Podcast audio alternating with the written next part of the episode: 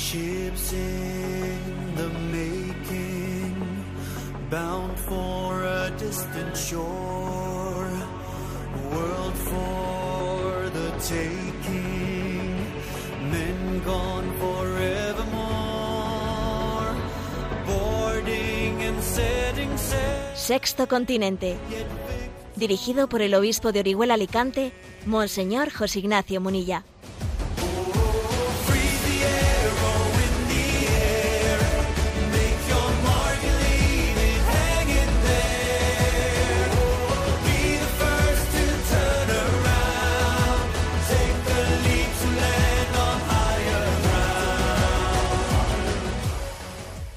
Un cordial saludo a todos los oyentes de Radio María.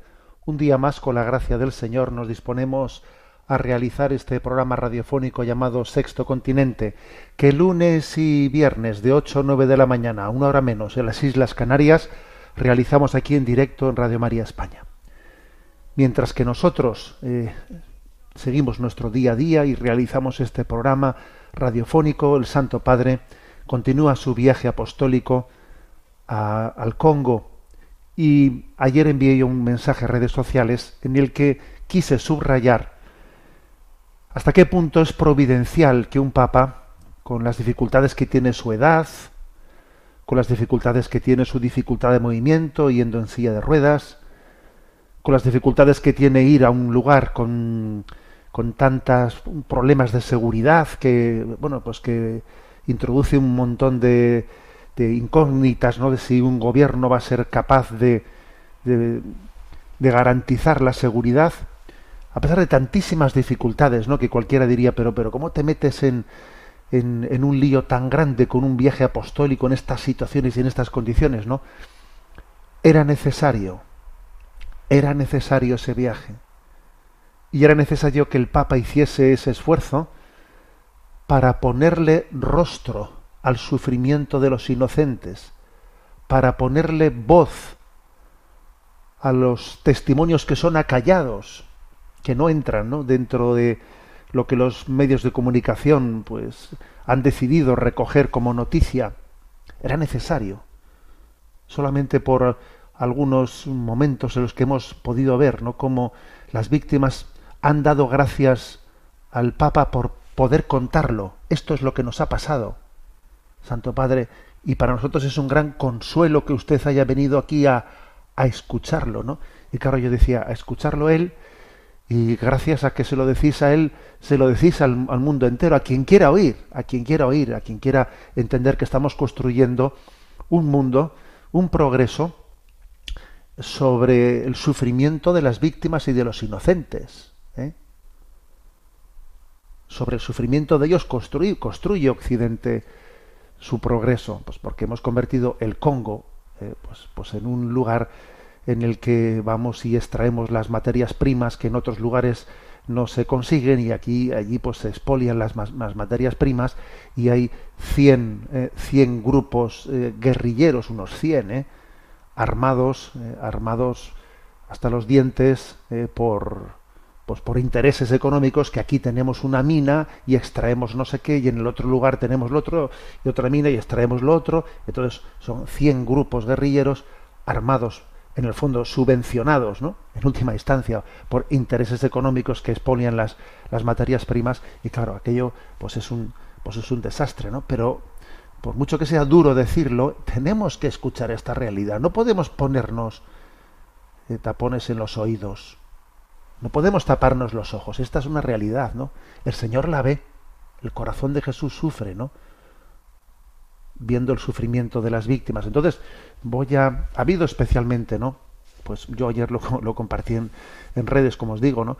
Ha habido en este viaje al Congo y al Sudán del Sur, que son lugares en los que especialmente, ¿no? Pues hay, hay más católicos. Pues eh, ha habido un momento especial eh, en el que de lo cual os quiero poner cuatro, cuatro minutos no en el que en el que pues unos niños eh, jóvenes algunos también adultos jóvenes pues le, han contado al padre al santo padre a su padre pues papá esto esto nos ha, nos ha pasado ¿eh?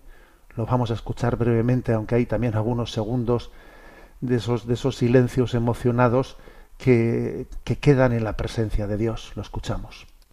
Escucharemos ahora eh, el testimonio de algunos jóvenes víctimas de la violencia.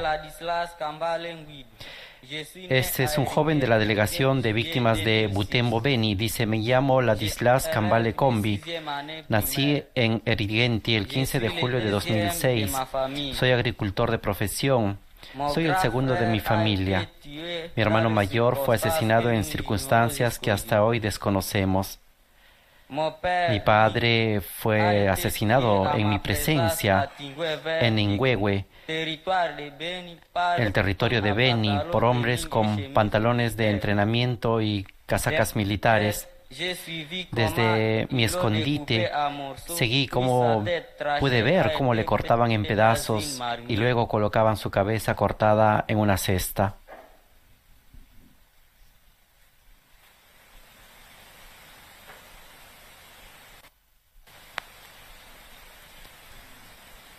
Es el testimonio de este joven Ladislas Cambale Combi, que narra la violencia que vivió en su familia y sobre todo la violencia que ejercieron sobre su padre.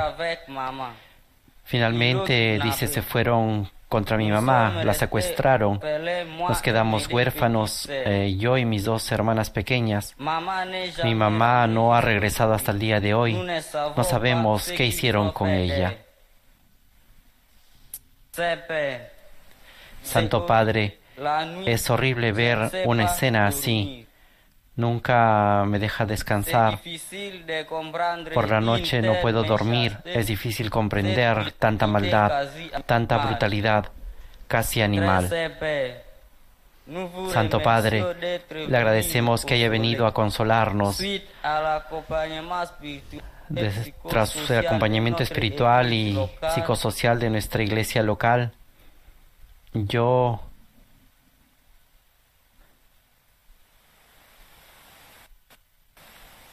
El joven está muy sentido del dar su testimonio y señala que él y los demás niños que se encuentran aquí presentes han perdonado a sus verdugos.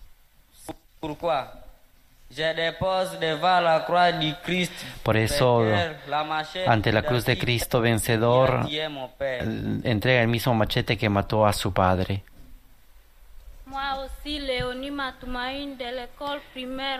Yo Bueno, y continúa, ¿eh? continúan más, son 24 minutos de testimonios, ¿no? Continúan otros niños, otros jóvenes, otras mujeres que han sido violadas durante meses, hasta por 10 soldados diariamente cada una, ¿eh? y bueno, unos testimonios tremendos, y, y cada uno delante del Papa va entregando. El primer niño le entrega el machete con el que le mataron, con el que le cortaron la cabeza a su padre. El siguiente le entrega un martillo con el que tal. Bueno, la verdad es que son unos testimonios tremendos, ¿no? Y lo que impresiona es ver el gran consuelo que ellos han recibido, ¿no? Por parte de la Iglesia, por haber sido ac- acogidos, ¿no? En su orfandad. Es impresionante pensar un niño que desde su escondite ven cómo a su padre le cortan la cabeza, cómo le secuestran a su madre, cómo la llevan para ser una esclava sexual, cómo se queda con unos hermanitos. Ah, Es, es tremendo, ¿no? Es tremendo. Y ver esa ofrenda, ¿no? En ese acto había una cruz junto al Papa y allí iban dejando el machete con el que mataron a su padre al pie de la cruz, luego el martillo, luego las tenazas. Bueno, la verdad es que es un espectáculo de testimonio. ¿M?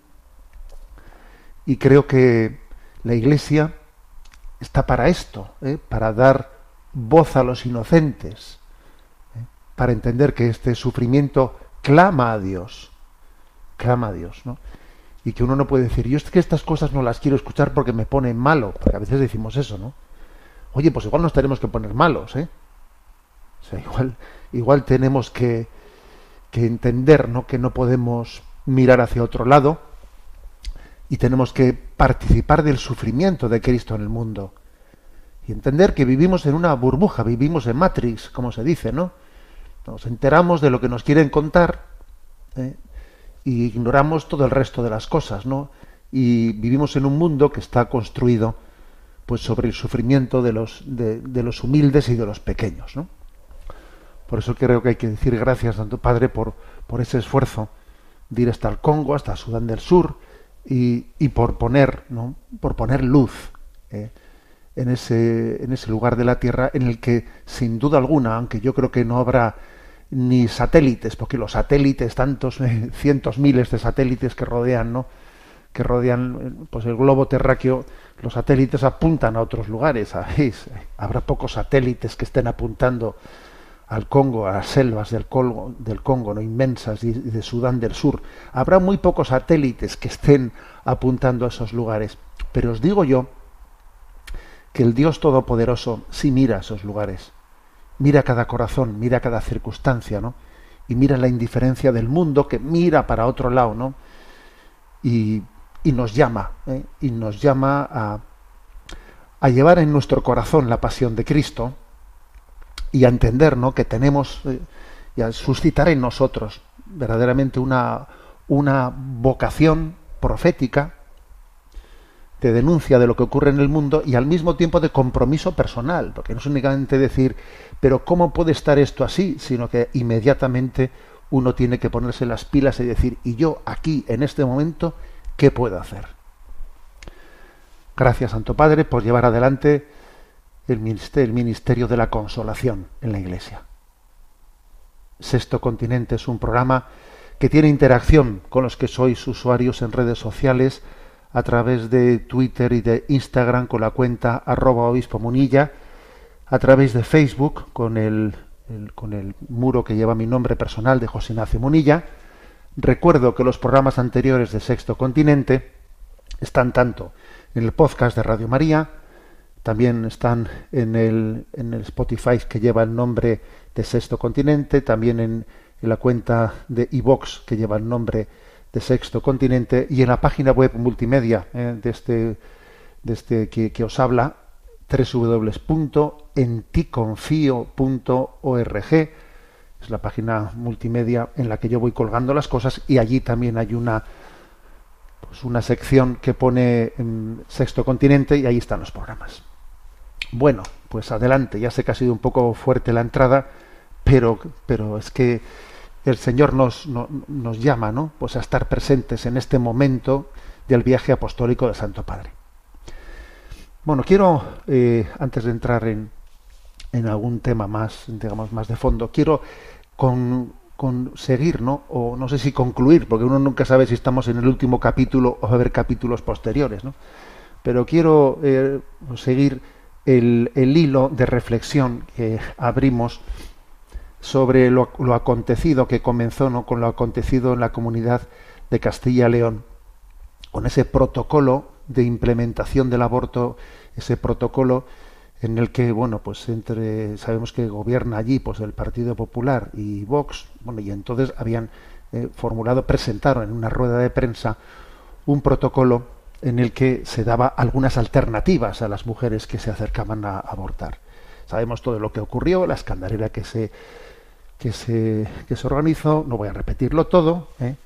pero yo en aquel momento dije, eh, dije en antena algo que, sé que era fuerte decirlo, pero creo que era desde el punto de vista de la doctrina social de la Iglesia, no, pues creo que era lo justo decir que, que por parte no del Partido Popular cuando se echó atrás, ¿no?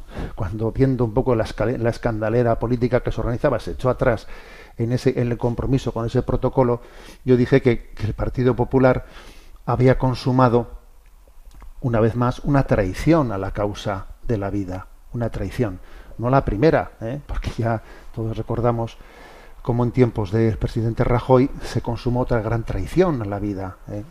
Cuando resulta que el Partido Popular había llegado eh, con mayoría absoluta al gobierno y en su programa político había, ¿no? había prometido que iba a reformar la ley del aborto y luego llegado el momento, pues nada, pues al ministro Gallardón que la estaba reformando para, para de alguna manera acotarla, pues bueno, pues se le quitó de medio o él eh, se tuvo que quitar de medio y, y, en el fondo pues se asumió, eh, se asumió la agenda la agenda abortista que se había dicho que se iba a cambiar. Bueno, entonces yo mm, por eso dije que de nuevo se había consumado una traición a la causa de la vida. Bueno, y por si alguno tuviese duda, pues eso, pues esta semana esta semana se ha corroborado porque resulta, ¿no? que en la comisión del Senado en la que se está dando los últimos retoques a la, a la ley de aborto, a la nueva ley de aborto que el gobierno actual pues introduce en la comisión del Senado, bueno, en un trámite de la comisión, el Partido Popular ha votado a favor de la enmienda del grupo Más Madrid para impedir protocolos como ese que se pretendía implementar en la comunidad autónoma de Castilla León. ¿eh? Entonces el Partido Popular también ha votado a favor de decir que no haya en ninguna comunidad autónoma la posibilidad de que nadie tenga un protocolo en el que dé ninguna alternativa a la mujer que se acerca a abortar. Bueno, entonces, pues como se suele decir, ¿no? Eh, no tengo más preguntas, señoría. ¿eh? Pues ya está. Pues, bueno, pues nos hemos retratado. ¿eh? Cada uno se ha retratado y obviamente tendrá que ser también consecuente, consecuente con, con lo que hace. Eh, sé que estoy también subrayando una noticia que es dura, la que estoy diciendo, pero también voy a decir que el reino de Dios se abre, se abre paso y que la causa de la vida estoy convencido que va a triunfar. Estoy convencido que la causa de la vida va a triunfar. ¿eh?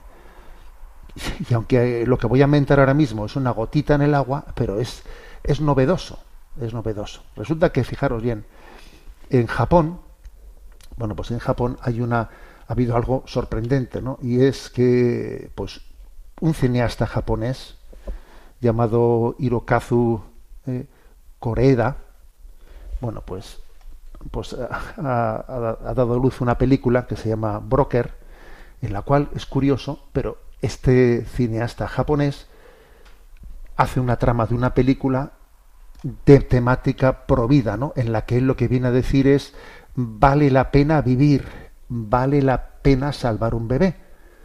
Y lo hace, fijaros, y lo hace pues un cineasta japonés. ¿Y por qué tiene importancia esto de que sea japonés? Bueno, porque hay un dato ¿eh? que es importante saber. Y es que Japón eh, fue de los primeros países del mundo ¿no? Eh, en introducir el aborto impuesto por Estados Unidos, porque al terminar la Segunda Guerra Mundial, cuando Estados Unidos vence a Japón, ¿eh? y entonces Japón fue gobernada durante bastantes años, ¿no? por Estados Unidos, hasta que después ya se les dio, ¿no? pues su, su independencia de nuevo. Bueno, pues eh, Estados Unidos, cuando en Estados Unidos estaba totalmente prohibido el aborto, por supuesto, en aquellos años, Estados Unidos le impuso el aborto a Japón le introdujo obligatoriamente en su legislación el aborto, porque claro, Estados Unidos, en su lógica de hemos vencido a estos, querían que no se multiplicasen, ¿no? Es un poco como lo de los egipcios y eh, en la historia de, de, los hebreos en, Egipto. ¿eh? Pues cuando nazca un hebreo, eh, el, emperador dice cogéis y matáis a los, a, los, a, los, a los hijos de, de los hebreos, ¿no? De, las mujeres hebreas. Bueno, pues algo así. O sea, Estados Unidos impuso el aborto en Japón ¿eh? para que eh, para que las mujeres japonesas pudiesen abortar. Claro, no es que les obligasen a abortar, no, no, les ofrecían poder abortar, les ofrecían, ¿no? Entonces, esto es interesante saberlo, señores. Cuando en Estados Unidos se consideraba ¿no? que el aborto eh, pues era intolerable, en aquellos años, ¿no? Años cuarenta y pico, sin embargo, le introdujeron obligatoriamente el aborto, bueno, obligatoriamente, sí, sí, o sea, le obligaron a que en su legislación hubiese aborto, quiero decir, ¿eh? y que se ofreciese a las mujeres japonesas el aborto. Por eso eh, tiene ahora su qué, ¿no? Tiene su qué que un, que un cineasta japonés ahora pues de repente, ¿no? en este momento con la que está cayendo, se descuelgue con la película Broker, ¿eh? En la que viene a decir, a ver, vale la pena vivir, vale la pena salvar, aunque sea una vida. Entonces, mm, el fondo es que la clave, la clave está en si, si el ser humano tiene dignidad. Esta es la clave. Si el ser humano tiene dignidad o, o todo, o, en el fondo el practicismo, el practicismo cuando me conviene o cuando no me conviene, pues entonces se justifica o no se justifica. No, no. ¿Existe una dignidad o no existe una dignidad? Que por cierto, hoy también hay por ahí otra, otra noticia también interesante, ¿no? Para, pues para que reflexionemos sobre la deriva, ¿no? sobre la deriva de una cultura que no, no, no tiene conciencia de, de, la dignidad del ser humano. En, Massachusetts, no, pues en Estados Unidos, pues en Massachusetts se ha, se ha hecho una propuesta, que mm, una propuesta es un, estado, el de Massachusetts, pues de mayoría demócrata, ¿no? De mayoría demócrata liberal. Entonces, bueno, se ha hecho una propuesta para reducir la condena a los presos que donen un riñón, parte del hígado o médula ósea. ¿Mm? Es curioso esto, ¿no? Es curioso, o sea, diciendo, venga, usted si nos dona aquí pues un riñón, una parte del hígado, le vamos a reducir la condena. O sea, es que, de nuevo, fijaros bien, existe, o sea, existe una falta de conciencia de lo que es la dignidad del ser humano. Somos capaces de, de, comerciar con el ser humano porque hemos perdido la conciencia de su dignidad. ¿eh? Esto pasa, pues, ¿eh? esto, está, esto es una iniciativa que nace en Massachusetts, ¿eh? que obviamente tiene, tiene pinta de, que naciendo de un Estado con mayoría demócrata se puede extender a otros lugares de Estados Unidos, que, no, que les hace muy semejantes a lo que pasa en la China comunista, donde a los condenados a muerte se les extrae los órganos, bueno, ya que los matamos a los condenados a muerte, pues les vamos a extraer, extraer los órganos para donarlos a otros, ¿no? Claro, nosotros obviamente aquí en Occidente somos más finos, ¿eh? aquí, aquí, aquí, pues eso, te reduzco la pena si, si, si me das tu riñón. Bueno, la clave está en que no, no somos conscientes de la dignidad del ser humano, ¿no? Cuando olvidamos que que el hombre es creado a imagen y semejanza de Dios, que tiene un alma, que tiene un alma espiritual, que no es un animal, ¿no? Entonces, entonces vemos perfectamente, ¿no? O sea, comprendemos hasta, hasta qué punto la, la deriva, la deriva de, de, Occidente, no de Occidente únicamente, ¿no? y del mundo entero, es que el hombre se convierte en un lobo para el hombre. El hombre se convierte en un lobo para el hombre y el practicismo lo justifica todo el practicismo, por ejemplo, electoral, el que a mí ahora este tema del aborto no me interese, porque lo que quiero es eh, que centrar la atención de la gente en otra cuestión, porque creo que lo que le puede desgastar más al gobierno es otra cuestión. Yo ahora mismo lo que quiero, el, bien sea el practicismo político, o bien sea la conveniencia de desgaste de uno hacia otro, al final el hombre se convierte, la vida humana se convierte en moneda de cambio, en moneda de cambio. Bueno, pues por eso, ¿no? Vamos a proclamar una vez más eh, la dignidad de la vida eh, por, por, por encima de todo. Bueno, vamos a seguir adelante en nuestra, en nuestra andadura de sexto continente, pero tengamos un, un momento también de pedirle a Dios misericordia, ten piedad de nosotros. Kyrie eleison, ten piedad de nosotros. Lo hacemos, lo hacemos con la canción de Hakuna Noche.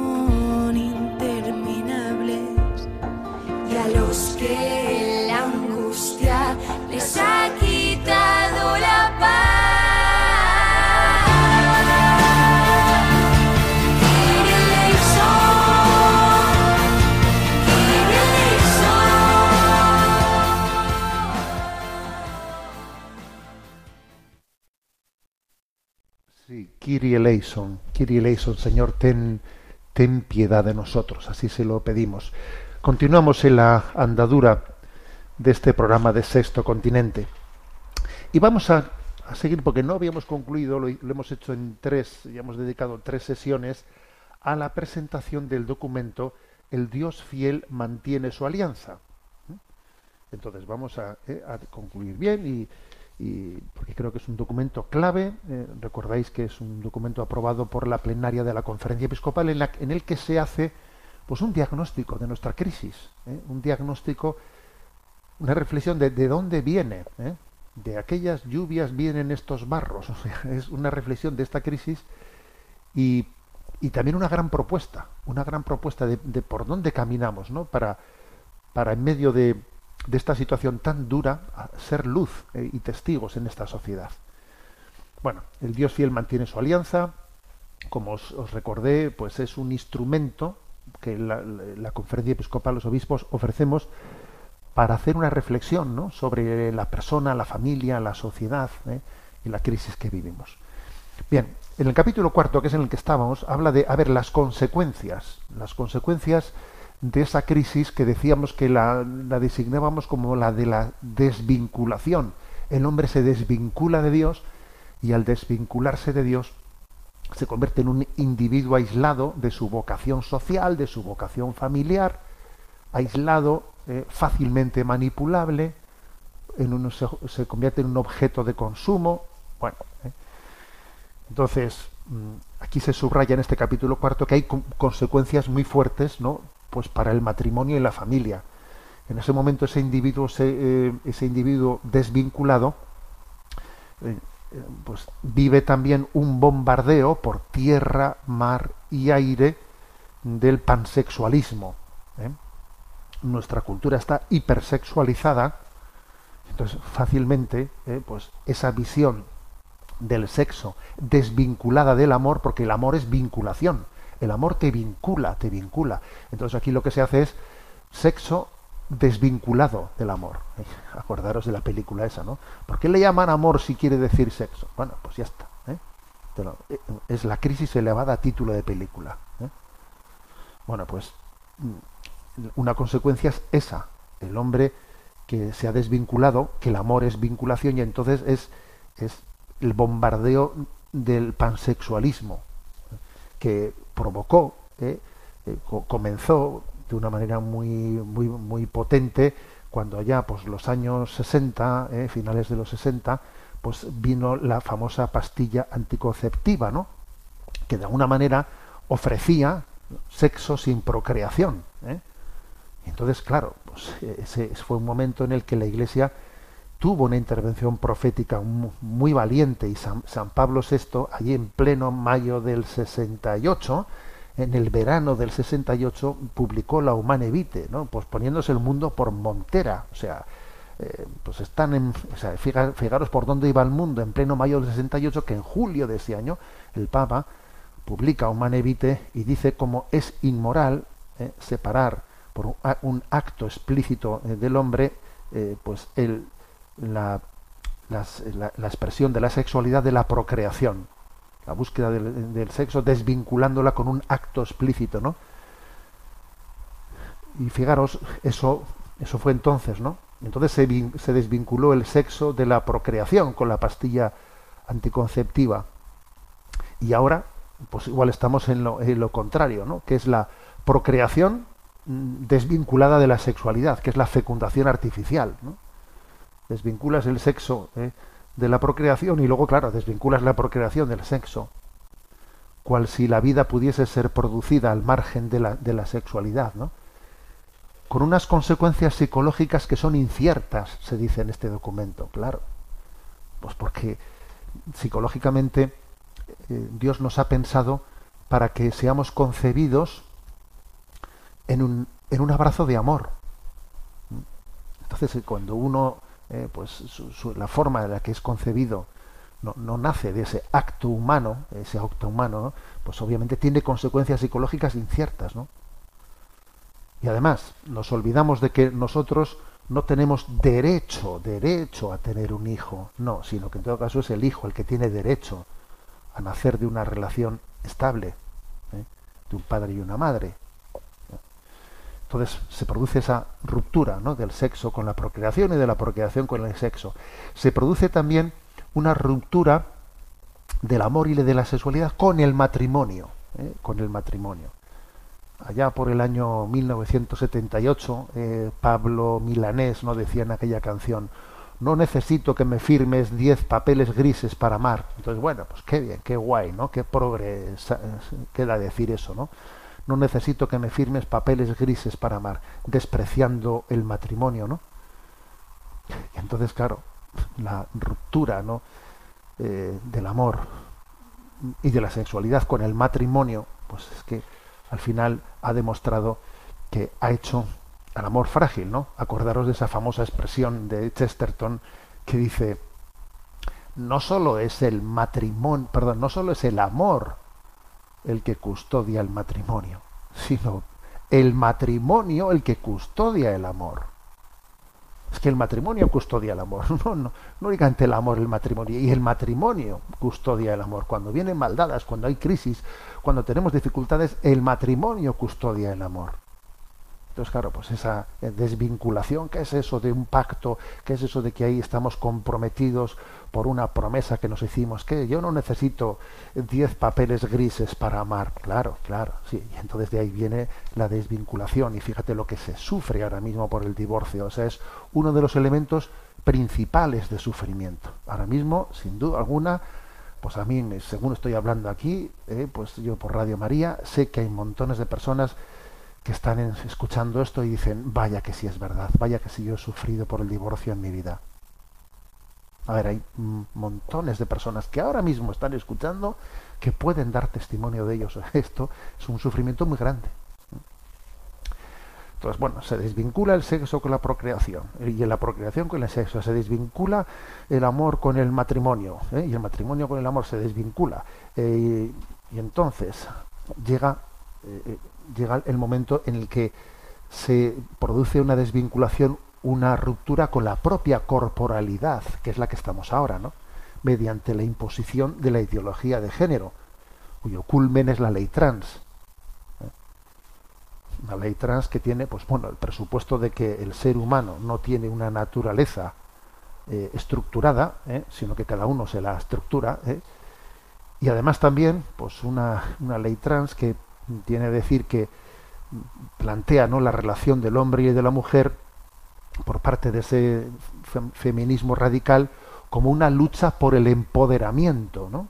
Como una, como si de una lucha de clases se tratase, en la cual pues entonces la, la, la, comunión del hombre y la mujer no eh, pues que, queda totalmente deslavazada o sea es decir que queda lo, lo, lo, más auténtico que es la comunión es, es, lo que menos se subraya se subraya el, el superwoman ¿eh? y el superman ¿eh? pero claro pero la, comunión queda totalmente desbornada qué es lo que nos qué es lo que nos constituye la comunión. Entonces, bueno, pues el, culmen de la crisis es la crisis con nuestra propia corporalidad, con la masculinidad, con la feminidad y sobre todo con la comunión, con la comunión de, del hombre y de la mujer. Entonces las consecuencias son, son muy duras. Y para la vida social, porque este capítulo dice primero, consecuencias para el matrimonio y para la familia, y para la vida social, claro, una de las consecuencias para la vida social más patentes es cómo se está agudizando la crisis demográfica. Una crisis que, como jamás se había visto, ¿no? Se combinan muchos factores, claro, se combinan factores morales Pues porque la paternidad, la maternidad supone tener esperanza y dar vida.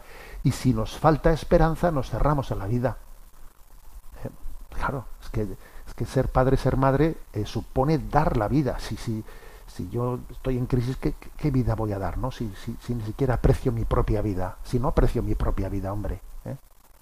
Hay factores morales y hay factores pues, económicos, laborales, políticos, por ejemplo, la dificultad de conciliación laboral, pues el valor de la vivienda, eh, pues el planteamiento, ¿no? El planteamiento laboral en el que uno tiene que eh, pues, eh, pues tener un, todo una carrera de ascensión, ¿no? En, la que en la que es un auténtico obstáculo para progresar pues la, la paternidad y la maternidad y, y poco a poco el envejecimiento va cambiando nuestra idiosincrasia.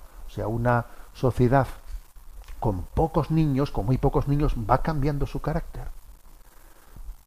Y entonces va entrando un individualismo que nos configura, un individualismo, una gran soledad, ¿no?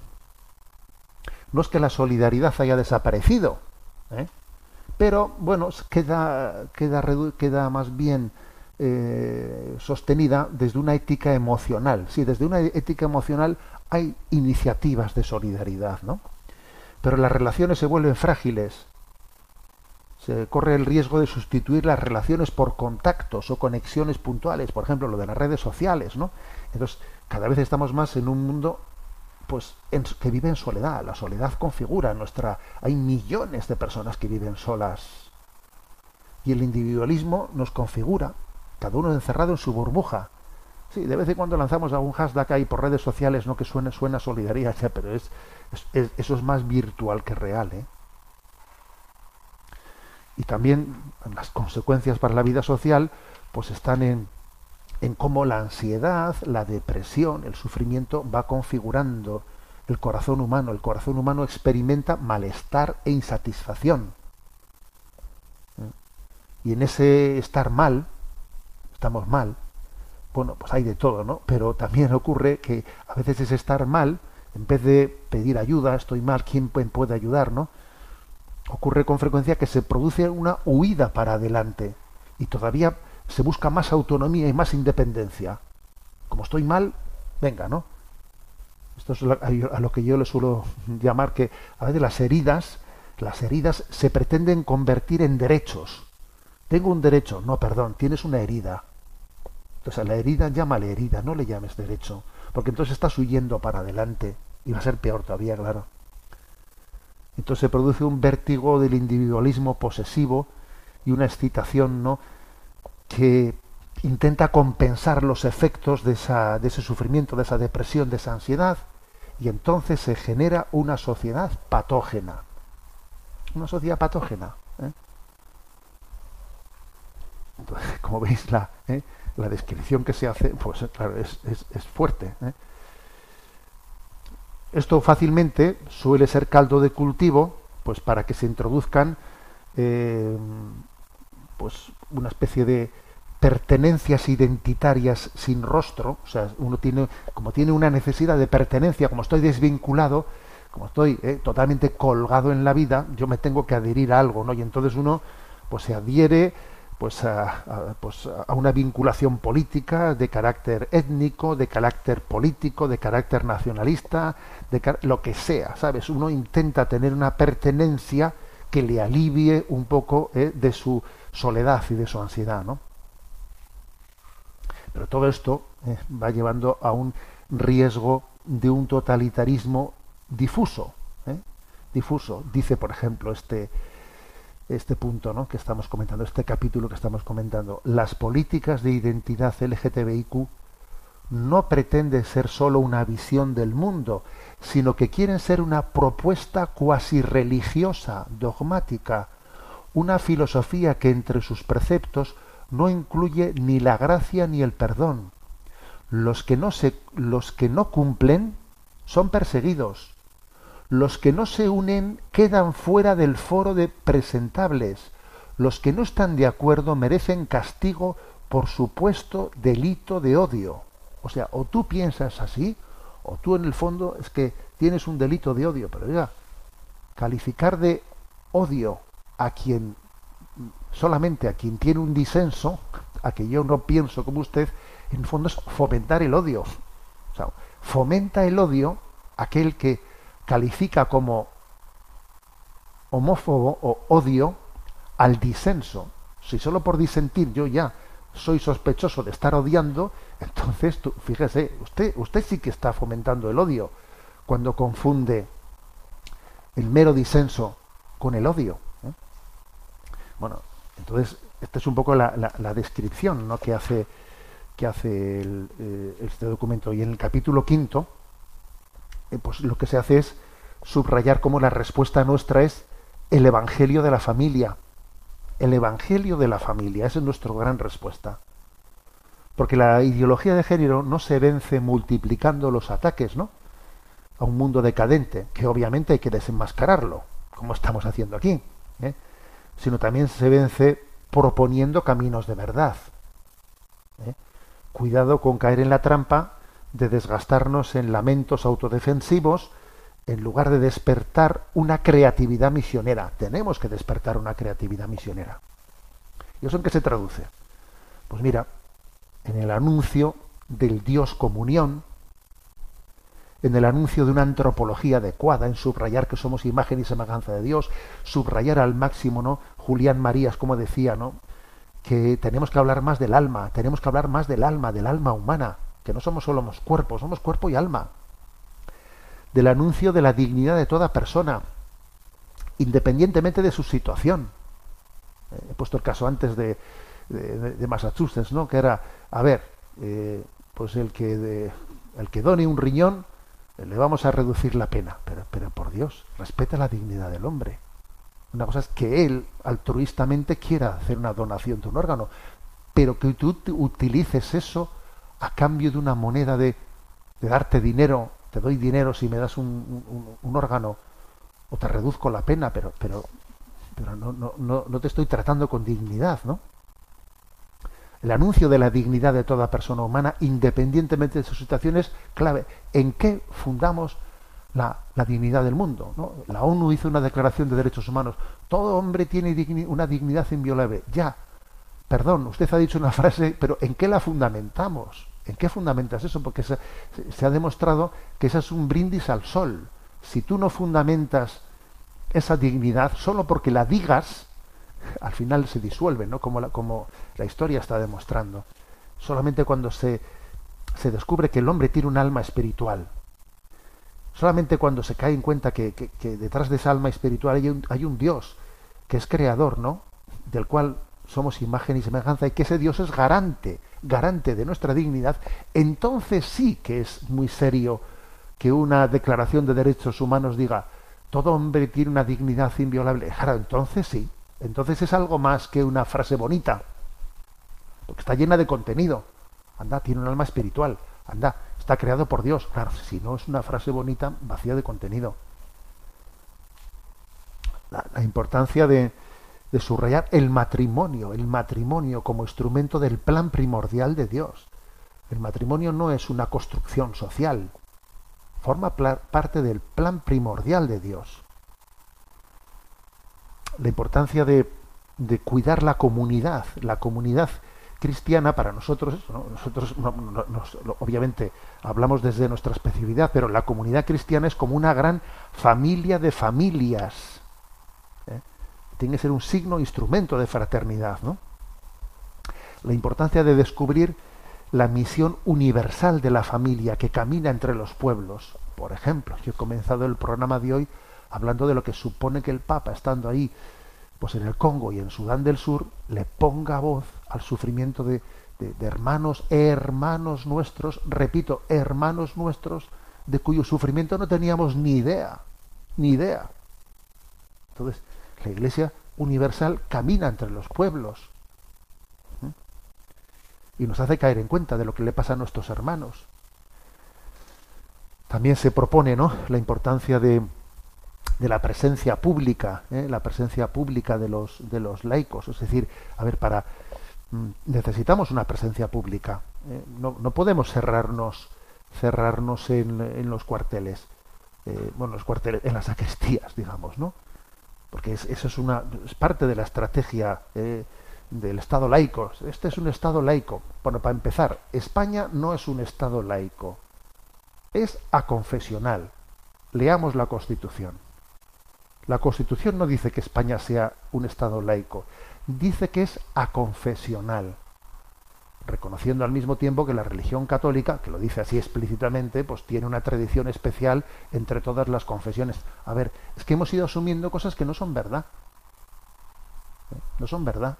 España es un Estado laico. ¿Dónde dice eso, perdón? No, dice aconfesional, que es bastante, que es un matiz importante, ¿eh? que diferencia a las cosas. Entonces, porque a veces no, pues ese ese, en- malentendimiento de lo que supone Estado laicos, así esto es laico, usted en, en el foro público no puede decir nada. Primero que tampoco, tampoco decir que un Estado sea laico no conlleva que alguien no pueda hablar de sus inspiraciones cristianas en el foro en el foro público, pero es que además es que además es confesional y cuando sea confesional quiere decir que el, eh, que el Estado no, no o sea, tiene una relación de respeto con todas las confesiones, las confesiones y no está comprometido con ninguna en particular, pero obviamente todas ellas aportan al foro público, aportan al foro público pues sus inspiraciones, ¿no? para que exista un, lenguaje y un, y un diálogo de encuentro, en- de, de valores en el mundo, ¿no? en la sociedad. Por eso la presencia pública de los laicos es muy importante. Y el testimonio, el testimonio ¿eh? En la caridad, porque yo creo que estamos en un momento en el que el testimonio es clave, ¿eh? es clave pues mm, para poder, eh, bueno, pues para poder crecer, porque vivimos de testimonios, ¿no? Para convencer, para convencer, para convencer el testimonio es, determinante. Sin el testimonio tenemos el riesgo de, de, hablar de teorías, ¿eh? de hablar de teorías que, que- que parecen abstractas. Sin embargo, cuando llegas a testimonios, mira, aquí se está haciendo esta experiencia, esto está funcionando, aquí se está rescatando a jóvenes que estaban eh, desorientados y fíjate cómo con esta experiencia educativa esto ha funcionado. O sea, necesitamos necesitamos frente no en los en los debates necesitamos proponer experiencias concretas que estén funcionando, que cambien la vida, que cambien la vida. Mira, esto transforma vidas. Esto transforma vidas. Pues eso eso es importantísimo, ¿no? Por ejemplo, pues una realidad pues como el cenáculo, ¿eh? con la cual yo he tenido así contacto últimamente, claro, pues en la que en la que tantas personas jóvenes especialmente, ¿no? Pues se se reencuentran, se rehabilitan. Dice, dice yo aprendo a vivir, aprendo a amar, aprendo, claro, si tú si tú cuando propones un ideal lo acompañas de un testimonio concreto, entonces no estás hablando de abstracciones, estás hablando de realidades, ¿no? Bueno, continuaremos ¿eh? con, la, con la presentación de este documento de El Dios fiel mantiene su alianza. Y recuerdo, ¿eh? recuerdo que está a vuestro alcance. eh, bueno, está, se vende muy, vamos a, pues muy barato en las librerías religiosas, pero está a vuestro alcance también en la página web de la Conferencia Episcopal. Bien, tenemos nuestro rincón para el DOCAT, que hace tiempo que lo tenemos aquí. Es que, claro, son tantas cosas que no llegamos a todas, pero recordáis que en este programa de Sexto Continente también vamos comentando, vamos desgranando este compendio de doctrina social de la Iglesia llamado DOCAT, en el que con el género de preguntas y respuestas pues se van abordando todas las cuestiones de doctrina social de la Iglesia. Estamos ya bastante avanzados porque eh, estamos en el punto 288 y son 300 y pico, 300 y poco los los números. Bueno, en el número 288 se dice cómo deben ser las sanciones en caso de conflicto o de peligro de guerra. Las sanciones de la comunidad internacional son medios sensatos contra los estados que someten a parte de su población o que hacen peligrar la convivencia pacífica de los pueblos. Las finalidades de estas medidas se deben precisar siempre de manera inequívoca. Los organismos competentes de la comunidad internacional, además, deben verificar periódicamente estas sanciones con el fin de valorar objetivamente su eficacia y su impacto real en la población civil. El auténtico objetivo de estas medidas de sanción es allanar el camino para la negociación y el diálogo. Las sanciones nunca deben usarse como instrumento de castigo directo contra toda una población. Así, por ejemplo, un embargo económico se debe limitar en el tiempo y debe dejar de, ser justificable si resulta evidente que todos sufren de manera indiscriminada sus consecuencias. Bueno, este punto de reflexión ¿no? que hace la Iglesia sobre, sobre las sanciones eh, en los conflictos internacionales es interesante y, por cierto, tiene actualidad en los días que vivimos. Primero, aquí se dice, sí, las sanciones pueden ser un instrumento eh, moralmente aceptable o incluso necesario, como un método eh, también de, de, intentar pues eh, forzar a la negociación a las dictaduras. son, son un método, pues sí, pues, pues igual que pues, pues no, no es el deseable, obviamente, no es el deseable, pero vivimos en un momento en el que el egoísmo a veces tiene que ser forzado, tiene que ser forzado para que uno se siente en una mesa y, se busquen situaciones de racionalidad. Ahora bien, ahora bien, eso tiene que tener eh, un límite. O sea, por ejemplo, dice cuando cuando eh, los boicots, ¿no? Los boicots y las sanciones internacionales, en el fondo lo que están consiguiendo no es doblegar a un gobierno, sino que la gente de ese país sufra. Pues a ver esas sanciones para qué sirven, ¿Eh? ¿Para qué sirven las sanciones? ¿A quién a quién están desgastando? ¿Eh? Tú quieres que es, inmoral, por ejemplo, el que tú digas, venga, vamos a generar unas sanciones en las que el pueblo sufra y entonces sufriendo el pueblo, así que se levanten y, y, derroquen su gobierno. Oye, eso sí que no puedes hacerlo. Eso no puedes hacerlo porque eso es pretender que la gente sufra, que lo pase mal y que entonces ellos... Es inmoral, ese, ese camino es inmoral. Al final sufren, te digo yo que que, los dictadores de ese país no se van a enterar y, en el fondo es, es, el pueblo que está sufriendo. ¿eh? Fijaros, ahora mismo eh, está también Occidente en un momento muy delicado, que es el de decir, a ver, pues con la guerra de Ucrania, ¿eh?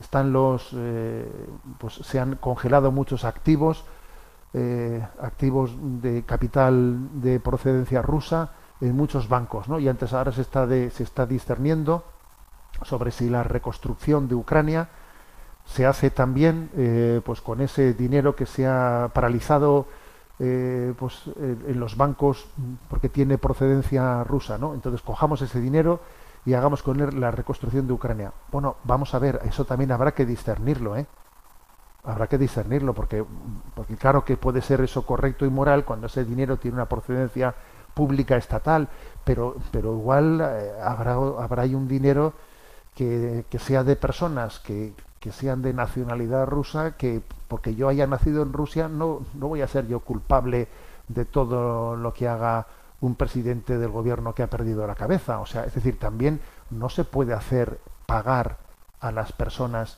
que ellas son inocentes de lo que haga su gobierno inmoral. O sea, también ojo, ojo con eso. Tendrá que haber un discernimiento de qué tipo de eh, qué tipo de fondos tienen una procedencia de un tipo o de otro tipo. O sea, no se puede llevar adelante una acción internacional pasando eh, pues por un, por, con un rodillo en el que me da igual, sea quien sea, esto es práctico en este momento y, y, no discernimos de dónde vienen las cosas. No, es que, es que la ética exige distinguir, exige distinguir y matizar, y matizar, y no meter a todos en el mismo saco.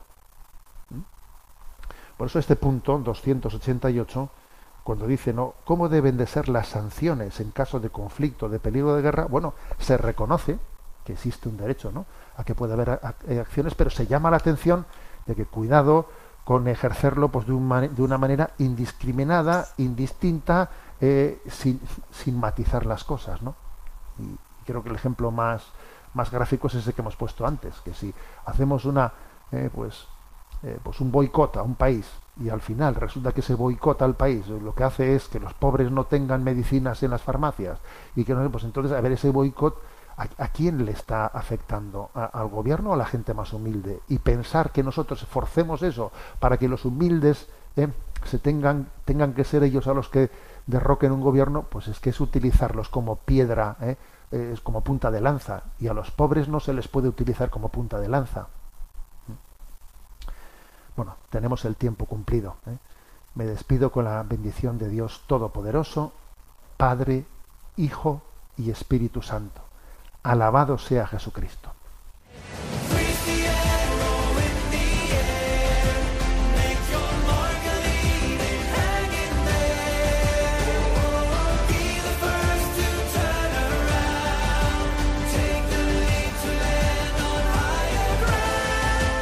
Finaliza en Radio María, Sexto Continente, dirigido por el obispo de Orihuela Alicante, Monseñor José Ignacio Munilla.